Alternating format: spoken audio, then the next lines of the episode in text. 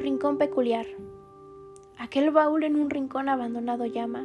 Su irrelevancia me hacía olvidar su ubicación, pero la curiosidad me hizo recordar su dirección, animándome a abrirlo aún con precaución. Veo esas fotos llenas de polvo que envenenan, porque aquello no era polvo cualquiera, eran las cenizas de quien desapareció, pero lamentablemente dejó huella. Aquella rosa blanca que cayó y se marchitó estaba entre las fotos que alguien guardó para recordarme que todo acabó e impulsarme a seguir por el camino que marcó. También encontré la letra de una canción, aquellas que escribía sin preocupación, porque creía que esa era su pasión, sin saber que a nadie causaría conmoción. Muchos recuerdos en un solo lugar. ¿Cómo no explotó antes de hacerme llegar?